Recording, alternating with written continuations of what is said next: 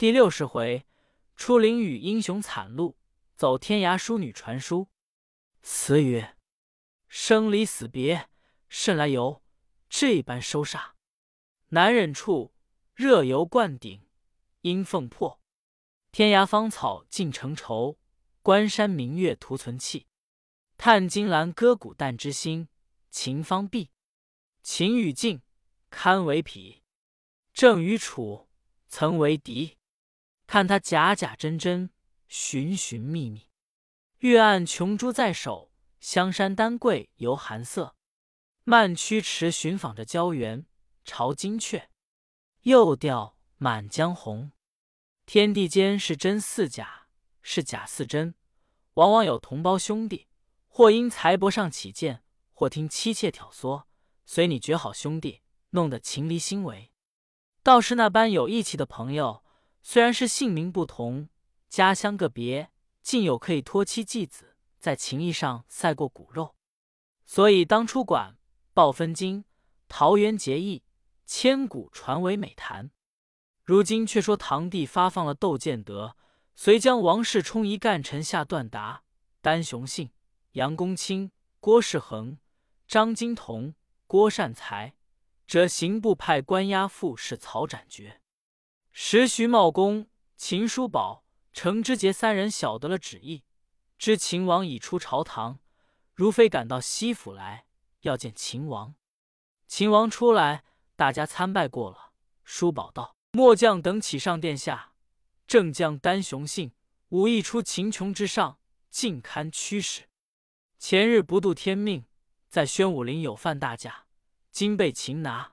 末将等俱与他有生死之交，历世患难相救。今恳求殿下开一生路，使他与末将一齐报效。秦王道：前日宣武林之事，臣各为主，我也不责备他。但此人心怀反复，轻于去救。今虽投服，后必叛乱，不得不除。程之杰道：“殿下若疑他后有异心，小将等情愿将三家家口保他。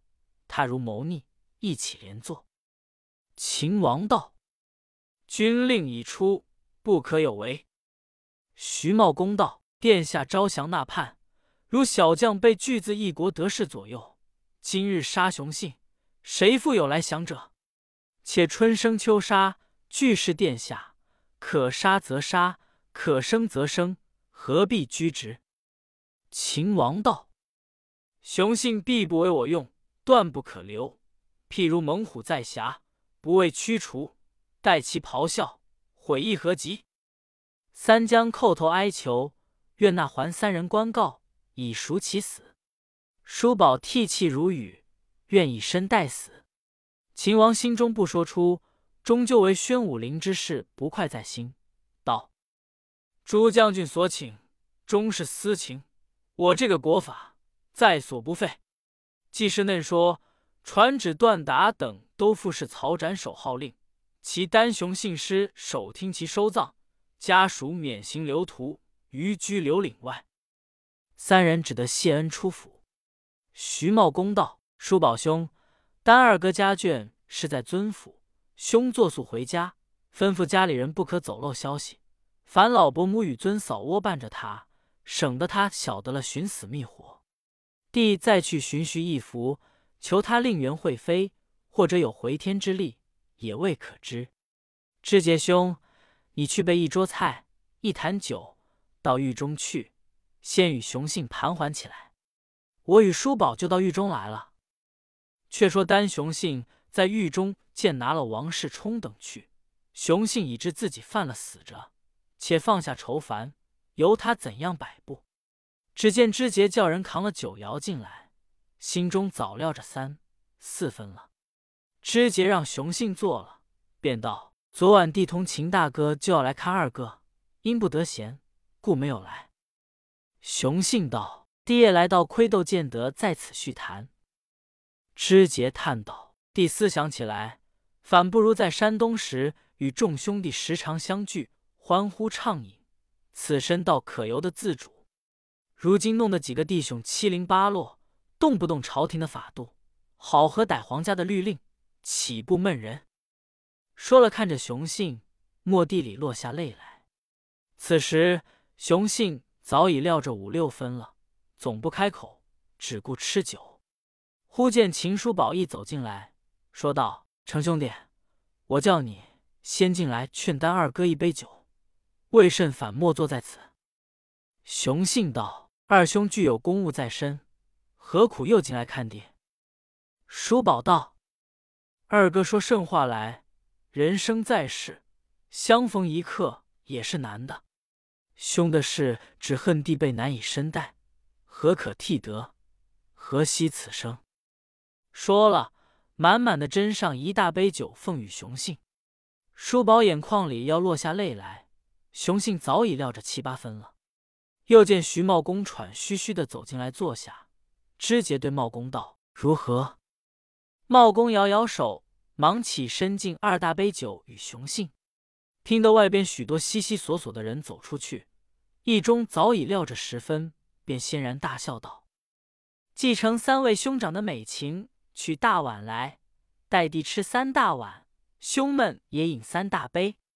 今日与兄们吃酒，明日要寻玄岁，我当兄吃酒了。叔宝道：“二哥说甚话来？”熊信道：“三兄不必瞒我，小弟的事早料定犯了死着。三兄看弟岂是个怕死的？自那日出二贤庄，首领已不忘生权的了。”叔宝三人一杯酒有哽咽咽不下去，熊信已吃了四五碗了。此时众镜子多挨进门来，站在面前，门首又有几个红头包巾的人在那里探望。雄信对两旁镜子道：“你们多是要伺候我的。”众镜子齐跪下道：“是。”雄信便道：“三兄去干你的事，我自干我的事罢。”叔宝与茂公知节俱皆大痛起来。雄信止住道：“大丈夫视死如归，三兄不必做此儿女之态，一笑于人。”叔宝叫那刽子手进来，吩咐道：“丹爷不比别个，你们好好服侍他。”众刽子齐声应道：“晓得。”茂公道：“叔宝兄，我们先到那里。”叫他们铺设停当。叔宝道：“有理。”知节道：“你二兄先去，弟同二哥来。”茂公与叔宝洒泪，先出了玉门，上马来到法场。只见那段达等一干人犯早已斩首，尸骸横地。两个卷棚，一个结彩的，一个却是不结彩的。那结彩的里边钻出个监刑官来相见了。茂公叫手下捡一个洁净的所在，叔宝叫从人去取当时叔宝在潞州雄信赠他那用铺陈铺设在地。实情太夫人与袭张氏夫人因丹泉走了消息，爱莲小姐在家寻死觅活，要见父亲一面。太夫人放心不下，只得同张夫人陪着雄信家眷前来。叔宝就安顿他们在卷棚内，只见雄信。也不绑缚，携着程之杰的手，大踏步前来，一边在棚内放声大哭。徐茂公捧住在法场上大哭。秦太夫人叫人去请叔宝，知节过来说道：“丹云外这一个有恩有义的，不义今日到这个地位，老身意欲到他跟前去拜他一拜，也见我们虽是女流，不是忘恩负义的人。”叔宝道：“母亲年高的人。”到来一送，已见情了，岂可到他跟前见此光景？秦母道：“你当初在潞州时，一场大病，又遭官事，若无丹云外周旋，怎有今日？”知节道：“叔宝兄，既是伯母要如此，个人自尽其心。如非与雄信说了，秦太夫人与张氏夫人、雄信家眷。”一总出来，叔宝扶了母亲，来到雄信跟前，垂泪说道：“丹云外，你是个有恩有义的人，唯望你早早升天。”说了，即同张氏夫人跪将下去。雄信也忙跪下，爱怜女儿旁边还礼。拜完了，爱莲与母亲走上前，捧住了父亲，哭得一个天昏的惨。此事不要说秦城徐三人大痛，连那看的百姓军校无不多泪。雄信道：“秦大哥，烦你去请伯母与尊嫂同残金小女回狱罢，省得在此乱我的方寸。”太夫人听见，忙叫四五个跟随妇女簇拥着丹夫人与爱莲小姐。生巴巴将她拉上车回去了。叔宝叫众人抬过火盆来，个人身边取出佩刀，轮流把自己骨上肉割下来，在火上炙熟了，递与雄信吃，道：“弟兄们视同生死，今日不能相从，倘一日食言，不能照顾兄的家属，当如此肉，为人炮制屠割。”雄信不辞，多借来吃了。秦叔宝垂泪叫道。二哥，省得你放心不下，叫怀玉儿子过来道：“你拜了岳父。”怀玉谨遵父命，恭恭敬敬朝着丹雄信拜了四拜。雄信把眼睁了几睁，哈哈大笑道：“快哉，真无家婿也！无趣了，你们快动手！”便引颈受刑，众人又大哭起来。只见人丛里钻出一人，蓬头垢面，捧着尸首，大哭大喊道：“老爷慢去，我丹拳来送老爷了。”便向腰间取出一把刀，向向下自刎。幸亏程之杰看见，如飞上前夺住，不曾伤损。徐茂公道：“你这个主管，何苦如此？还有许多殡葬大事要你去做的，何必行此短见？”叔宝叫军校窝伴着他，雄信首级。秦王已许不行号令，用线缝在颈上，抬棺木来，用棺带殡葬。正着人抬至城外寺中停泊，只见魏玄成、尤俊达、连巨真、罗世信同李玄岁的儿子启兴都来送殡，王伯当的妻子也差人来送旨，大家却又是一番伤感。然后簇拥丧车，骑到城外寺中安顿好了。徐茂公发军校二十名看守，大家回狱。可怜秦王虽说的中原，曾不推恩救命根。四海英雄谁做主？千行血泪为孤魂。今说窦宪娘哭别了父亲，同花木兰归到乐寿。蜀印刺史其善行闻报，以知见得赦罪为僧。公主又蒙皇后认为侄女，插内监送来，倒是热热闹闹，免不得出郭迎接。幸喜徐茂公丹收拾了夏国图籍国宝，寝宫中叫那一二十个老宫奴封锁看守，尚未有动。窦宪娘到了宫中，见了曹后的灵柩，并四个宫奴的棺木，又是一番大痛。其善行进朝参见了，把徐茂公要他全管月寿之事。他又见魏公就臣贾润甫有才，不意茂公会访，润甫又必去，因此不得已，臣权为管设这几时。今正好公主到来，令则良臣实受其任，臣便告退。窦宪娘道：“徐军师是见识高广的，毕竟知亲之贤，故而复托。况此地久已归唐，处设我安得而主之？”亲坐去便了，不必推辞。但皇后灵柩停在宫中，不是了局，亲可为我觅一善地安葬了便好。其善行道，乐寿地方土碑地师，闻得杨公一臣葬于雷下，那边高山峻岭，泥土丰厚，相去甚近，两三日可到。未知公主意下如何？窦宪娘道：杨义臣生时，父皇实为弃爱。若得比地营葬甚妙，卿可为我访之。我这里后价买他的便了。县娘手下那些训练的女兵，原是个个有对头的。当其失国之时，俱四散逃去。今闻公主回来，又都来归附。县娘则其老成持重的收之，于尽遣去。不多几日，其善行差人到雷下泽中，觅了一块善地。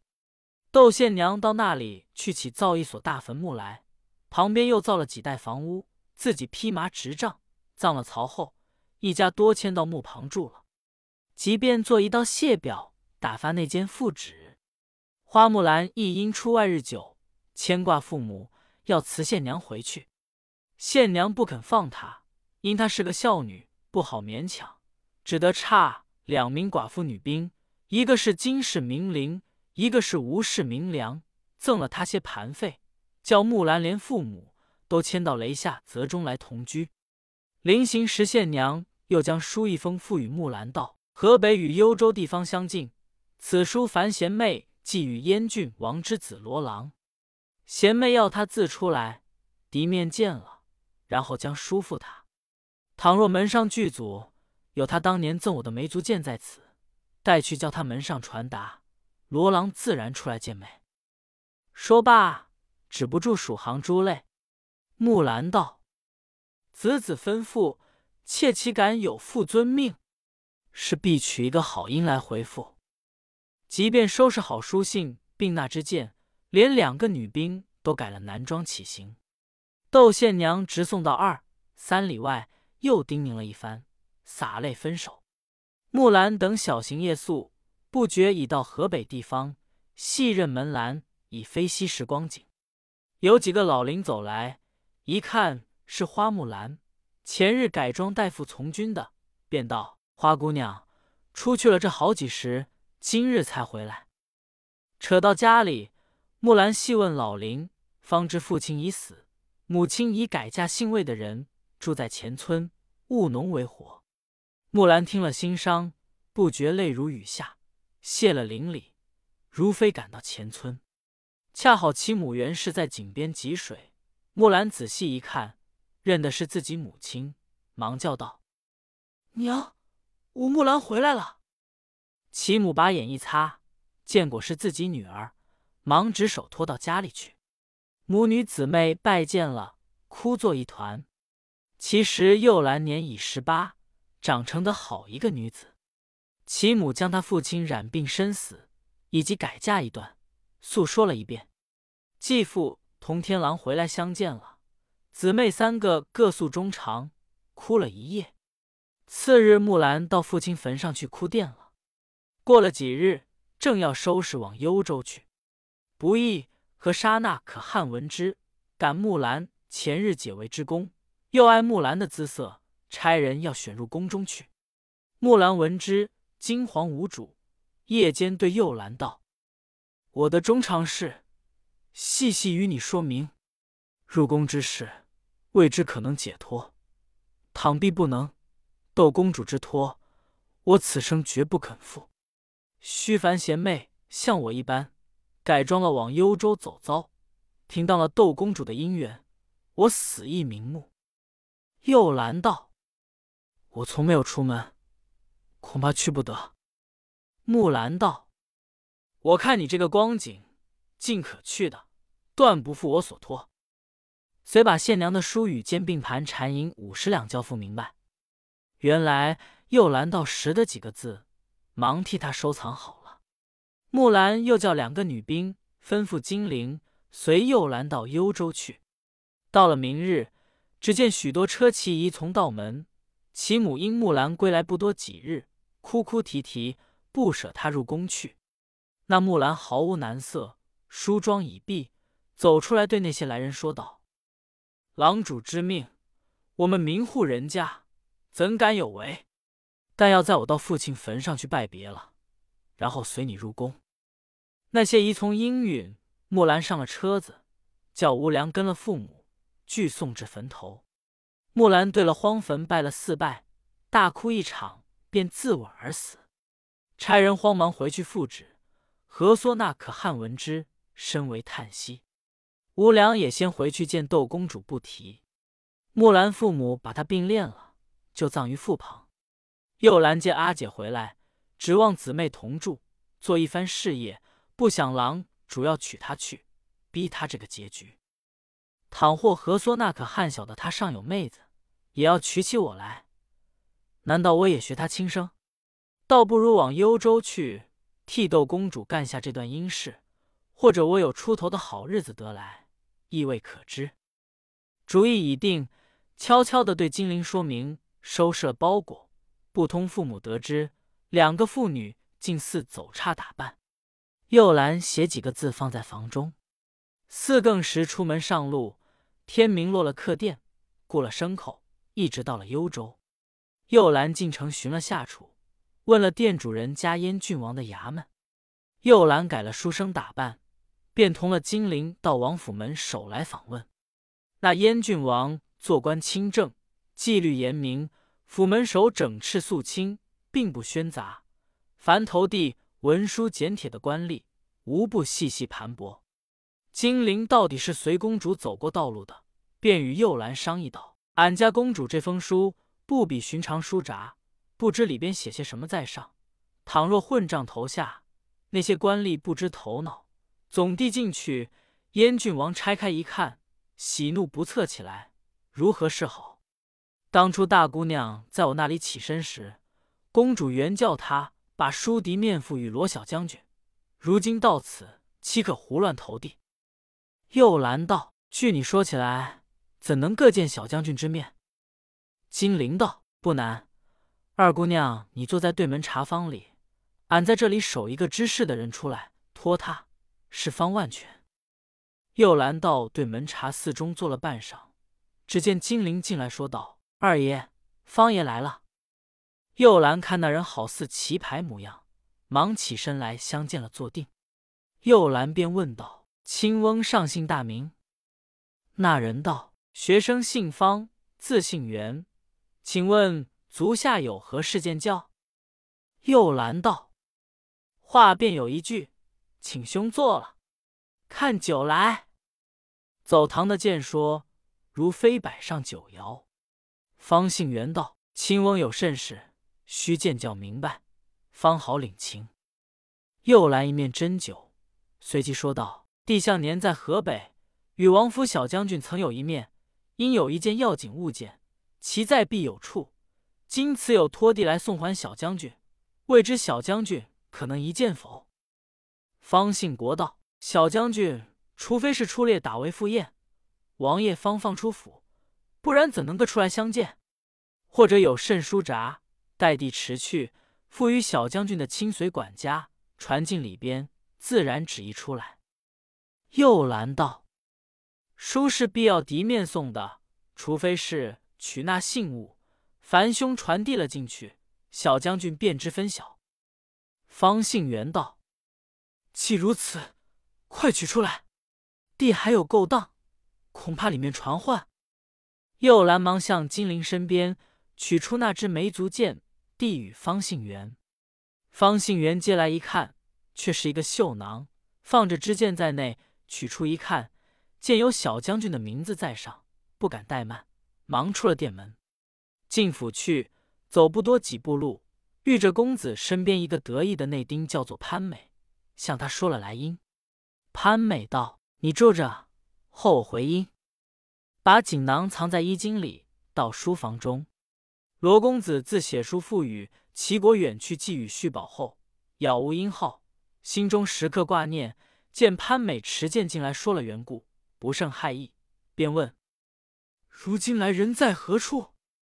潘美道：“方棋牌说，在府前对门茶坊里，还有书要递与公子的。”罗公子低头想了一想，便向潘美耳边说了几句。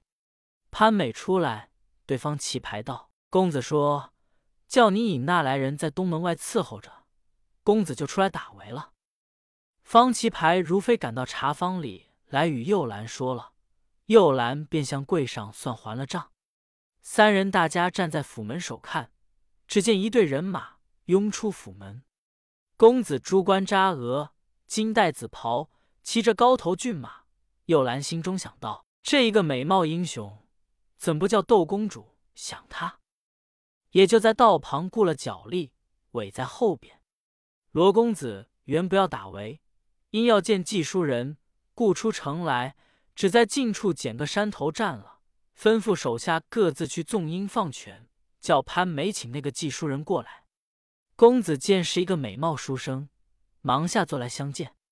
分宾主坐定，花又兰在靴子里取出书来，送与罗公子。公子接来一看，见红签上一行字道：“此信凡寄至燕郡王府中，罗小将军亲手开拆。”公子见眼前内丁甚多，不好意思，忙把叔父与潘美收藏，便问：“吾兄尊姓？”又兰道：“小弟姓花，字又兰。”公子又道：“兄因甚与公主相知？”又兰答道：“与公主相知者非弟，乃仙子也。”就把何缩那可汗起兵一段，直至与公主结义，细数出来。只见家将们多到，花又兰便缩住了口。公子问道：“尊玉今在何处？”金陵在后答道：“就在县园东首直街上张老两家。”公子道：“今日屈兄暂进毕府中去叙谈一宵，明早送兄归寓。”又兰再四推辞。公子道：“地上有许多中曲问兄，兄不必顾辞。”对潘美道：“吩咐方棋牌，叫他到花爷寓所去，说花爷已留进府中，一应行礼。这店家好生看守，无得有误。”说了，携了幼兰的手起身，叫家将取一匹马与幼兰骑了。潘美却同金陵骑了一匹马，大家一同进城。到了王府中，公子叫潘美领幼兰。金陵两个到内书房去安顿好了。那内书房一共是三间，左边一间是公子的卧室，右边一间设过客的卧具在内。公子向内宫来，罗太夫人对公子说道：“孩儿，你前日说那窦建德的女儿倒是有胆有志的。刚才你父亲说金报上窦建德本该斩首，因其女县娘不避府，愿以身代父行刑。”故此，朝廷将建德赦了。建德自愿削发为僧。其女县娘、太后娘娘认为侄女，又赐了许多金帛，差内监两名送还乡里。如此说起来，竟是个大孝之女。昔为敌国，今作一家。你父亲说，趁今要差官去进贺表，便到汲取她来，与你成婚，也完了我两个老夫妇身上的事。公子道。刚才孩儿出城打猎，正遇一个乐寿来的人，孩儿细问他，方知是窦公主烦他来要下书与我的。罗太夫人问道：“如今人在何处？”公子说：“人便孩儿留他在外书房，叔父与潘美收着。”罗太夫人随叫左右向潘美取书进来，母子二人当时拆开一看，却是一幅鸾笺，上写道。阵间话别，言犹在耳。马上定盟，君起忘心。虽寒暑履意，盛衰转完，而泪沾金袖，至今如昔也。但恨国破家亡，因晕时已作故人，妾穷穷一身，宛如平梗。亮郎君青年伟气，镇国令嗣，断不愿以其大非偶，而以邹楚为皮也。云泥之别。莫问旧题，原赠复辟，非妾实言，亦盖尽之原谦耳。终常托义妹备臣，临楚无任依依。亡国难女窦氏献娘器具。罗公子只道书中要他去成就英眷，岂知道是绝婚的一幅书，不觉大痛起来，做出小孩子家身份，倒在罗老夫人怀里哭过不止。老夫人只生此子，把他爱过珍宝。见此光景，忙抱住了，叫道：“孩儿，你莫哭。那做媒的是何人？”公子带泪答道：“就是父亲的好友，义臣杨老将军。建德平西最重他的人品，他叫孩儿去求他。几年来因四方多事，孩儿不曾去求他。那杨公又因性杳然，故此把这书来回绝孩儿。这是孩儿负他。”非他负孩儿也。说罢又哭起来。只见罗公进来问道：“为什么缘故？”老夫人把公子使出与窦县娘订婚，并金央人寄书来，细细说了一遍，就取案上的来书与罗公看了。罗公笑道：“痴儿，此事何难？目下正要差人去进朝廷的贺表，待你为父的将你订婚使位，再附一道表彰。皇后既认为侄女，绝不肯令其许配庸人。天子见此表彰，必然欢喜，赐你为婚。那怕此女不肯，何必欲为仇弃？但不知书中所云义妹备臣。”为何如今来的反是一个男子？公子见父母如此说，心上即便喜欢，忙答道：“这个孩儿还没有问他细情。”那叶公子置酒在花厅上，又兰把献娘之事重新说起，说到窦公主如何要代父受刑，公子便惨然泪下。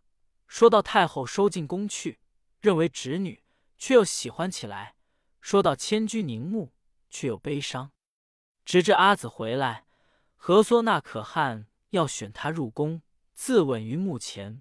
公子不觉激发叹道：“奇哉，令子木兰也！我恨不能见其生前一面耳。”直说到更余，方大家安静。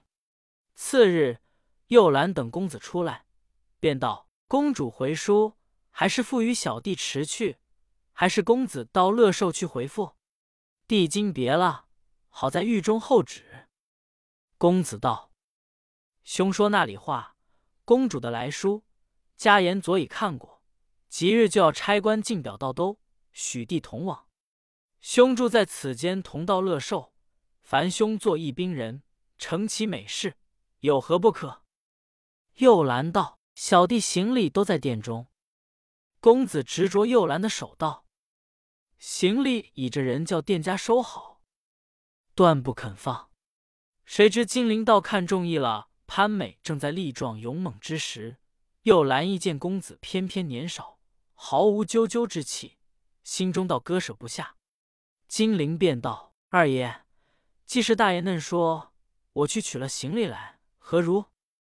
公子道：“你这管家道之事。”叫左右随了金陵去。公子与右兰时刻相对，进话得投机。大凡大家举动，尚不能个便捷，何况王家侯府？却又要做表彰、撰书稿、委官点差，疏忽四五日。一夜，罗公子因起身的早，恐怕惊动了幼兰，轻轻开门出去，只听得潘美和金陵在厢房内叽叽哝哝。似有欢笑之声，公子惊疑，便站定了脚，侧耳而听。听得潘美口中说道：“你这样有趣，待我对大爷说明，替你家二爷讨来，做个长久夫妻。”金陵道：“扯淡！我是公主差我送他阿紫到家来的，又不是他家的人，你要我跟随了你，总由我主。”潘美道：“倘让我们大爷晓得你二爷是个女子。”只怕亦未必肯放过。金陵道：“晓得了，只不过也像我与你两个这等快活罢了。正是隔舍须有耳，窗外岂无人？”公子听得仔细，即心中转道：“奇怪，难道他主仆多是女人？”忙到内宫去问了安，出来恰好撞见潘美。公子叫他到僻静所在，穷究起来，方知都是女子。公子大喜，夜间陪饮，说说笑笑，比前夜更觉有心。指望灌醉了幼兰，厌其是非，当不起。幼兰立定主意不饮，公子自己开怀畅饮了几杯。大家起身，则从人收拾了杯盘，假装醉态，把手搭在幼兰肩上，道：“花兄，小弟今夜醉了，要与兄同榻。弟还有心话要请教。”幼兰道：“有话请兄明日赐教。弟生平不喜与人同榻。”公子笑道：“难道日后娶尊嫂也要推却？”又兰一笑道：“兄若是个女子，弟就不辞了。”公子又笑道：“若兄果是个男子，弟亦不想同榻了。”又兰听了这句话，心上吃了一惊。一会儿，脸上桃花瓣瓣红映出来。公子看了，愈觉可爱。见伺候的多不在眼前，把门忙闭上，走近前捧住幼兰道：“我罗成几世上修，今日得逢贤妹。”幼兰双手握住了，道：“兄何狂醉若此？请尊重谢。”公子道：“尊使与小童都递了口供认状，卿还要赖到那里去？”幼兰正色道：“君请坐了，待我说来。若说的不是，凭君所欲。”公子只得放手，两个并肩坐下。又兰道：“妾虽毛辞下贱，僻处荒隅，然与姊妹颇明礼义，深慕至行。今日不顾羞耻，跋涉关山而来者，一来要完仙子的遗言，二来要成全窦公主与君百年姻眷。”非自图欢乐也。今见郎君年少英雄，才兼文武，切实敬爱。但男女之欲，还需以礼以正，方使神人共亲。若乐逼着一时苟合，与强梁何异？公子听了，大笑道：“卿何处学这些迂腐之谈？从古以来，月下佳期、桑间偶合，人人以为美谈。请问卿为男子？”当此佳丽在前，能忍之乎？又兰道：“大丈夫能忍人所不能忍，方为豪杰。君旦之仆上桑间，此辈贪淫之徒，独不计柳下惠之作怀。秦君招之同宿，始终不乱，乃称厚德。妾承君不弃，元首促膝者四五日矣。妾终身断，不敢更视他人。求郎君放妾到乐寿。”见了窦公主一面，明白了仙子与妾身的心计，十日后同是君家，亦有光彩。今且全人几时，后与君同上长安。那时凭君去取何如？若今如此，绝难从命。公子见他言辞侃侃，料难成事，便道：“既是贤妹如此说，小生亦不敢相犯，但求如秦君招足矣。”不然，何以为情？又兰叹道：“总是来的不是，便同上床，不脱里衣，唯相微相抱而已。”过了几日，罗公将表彰奏书弥封停当，便委刺史张公瑾托他照管公子，又差游击守备二人，尉迟南、尉迟北陪伴公子上路。公子拜别了父母，即同右兰等一行带领人马。出离了幽州，往长安进发。未知后事如何，且听下回分解。